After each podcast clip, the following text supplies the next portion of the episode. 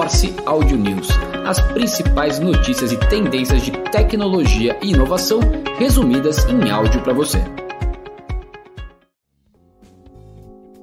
Olá e bem-vindos ao Morse Audio News do dia 23 de janeiro de 2023.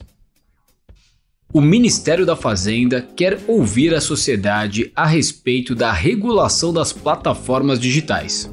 Através da Secretaria de Reformas Econômicas, foi lançada uma tomada de subsídios para obter opiniões sobre a regulação de plataformas digitais no Brasil, abrangendo ferramentas de buscas, aplicativos de mensagens e também marketplaces. O governo busca obter contribuições da sociedade sobre a regulação econômica e concorrencial das plataformas digitais no Brasil, questionando se alterações na Lei de Defesa da Concorrência são necessárias e também se uma nova regulação pode ser necessária, além de quais aspectos deveriam ser objetivo de regulação, como coordenar a ação estatal para a gestão do tema. O questionário aborda a possibilidade de normas preventivas para essas empresas, considerando a aplicação no contexto internacional.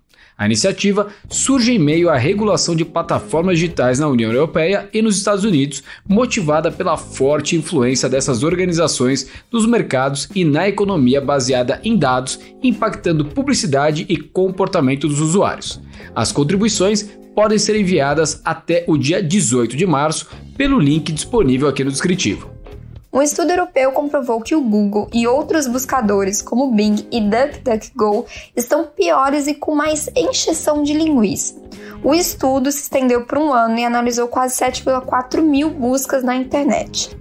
As plataformas estão piores em seus resultados de busca e com baixa qualidade, principalmente para buscas de avaliações de produtos.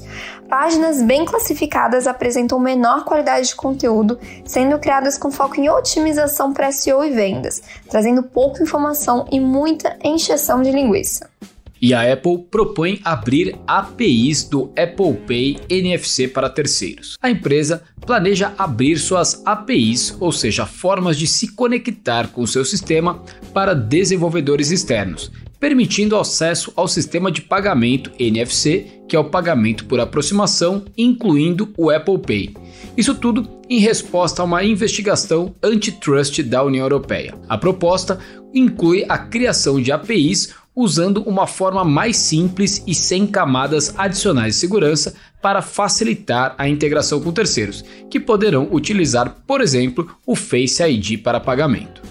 Falando em inteligência artificial, a Meta quer criar uma inteligência artificial geral. O Mark Zuckerberg uniu dois centros de pesquisa, revelou melhorias na infraestrutura e informou sobre o desenvolvimento do modelo de linguagem Llama 3.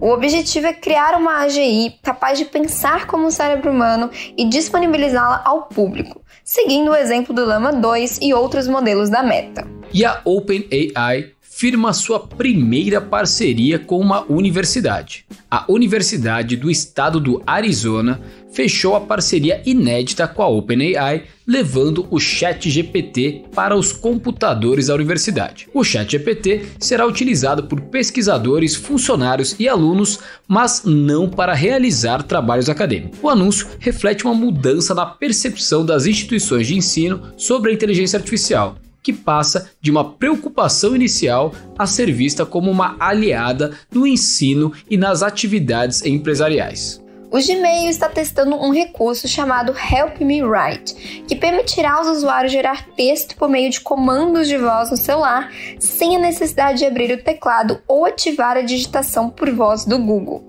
A função, ainda em desenvolvimento, integraria o assistente de voz diretamente ao aplicativo do Gmail. Isso simplificaria o processo de criação de mensagens, permitindo que a inteligência artificial crie o texto a partir de comandos de voz, eliminando a necessidade de digitar o prompt. E o Google demite em novas áreas e alerta equipes globais para mais cortes.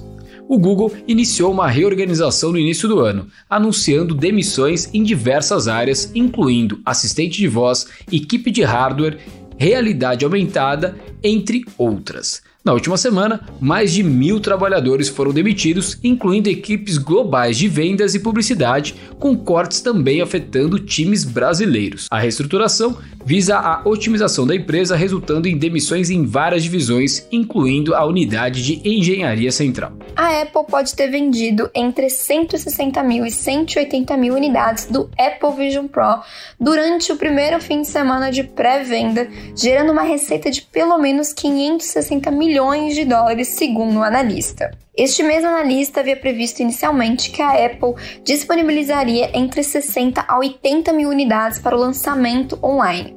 Ele sugere que o fato de as previsões de entrega não terem se estendido muito após os primeiros dias pode indicar uma possível diminuição da demanda pelo dispositivo. E a Eleven Labs, startup de pesquisa de voz por inteligência artificial, recebeu 80 milhões de dólares de investimento e se tornou o unicórnio. A startup de tecnologia de voz dos Estados Unidos levantou montante em uma rodada Série B coliderada por Anderson Horowitz, tornando-se assim um unicórnio já no começo do ano. Desde seu lançamento público em 2022, a Eleven Labs permite aos usuários criar vozes de inteligência artificial em vários idiomas e sotaques, com mais de 100 anos de áudios já gerados a startup cresceu de apenas 5 para 40 funcionários. Sua tecnologia tem aplicações em narrações de inteligência artificial, dublagem, educação e audiolivros. Falando do universo de M&As e investimentos, a Hotmart, unicórnio de distribuição de produtos digitais, adquiriu a Reshape, que é uma plataforma de inteligência artificial para transcrição e edição de vídeos, legendagem automática e tradução.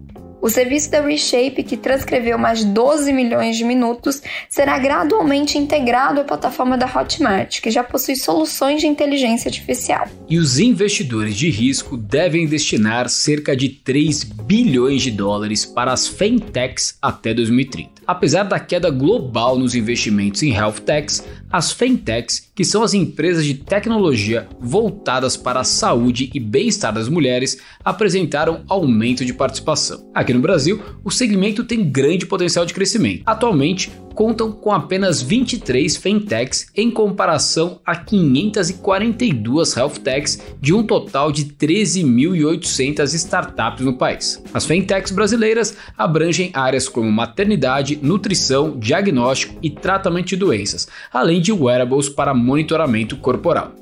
A Cohere, startup de inteligência artificial sediada em Toronto, constrói grandes modelos de linguagem que permite que a inteligência artificial aprenda com novos dados e seja personalizada para aplicativos, como bate-papo interativo ou geração de texto. A startup quer arrecadar de 500 milhões a 1 bilhão de dólar. A startup levantou anteriormente 270 milhões de dólares em uma rodada Série C, com uma avaliação de 2,2 bilhões de dólares em junho, contando com investidores corporativos como Nvidia, Oracle e Salesforce Ventures. E essas foram as principais notícias do Morse Audio News de hoje. Curtiu? Então compartilhe com os colegas e até a próxima quinta-feira. Morse Audio News as principais notícias e tendências de tecnologia e inovação resumidas em áudio para você.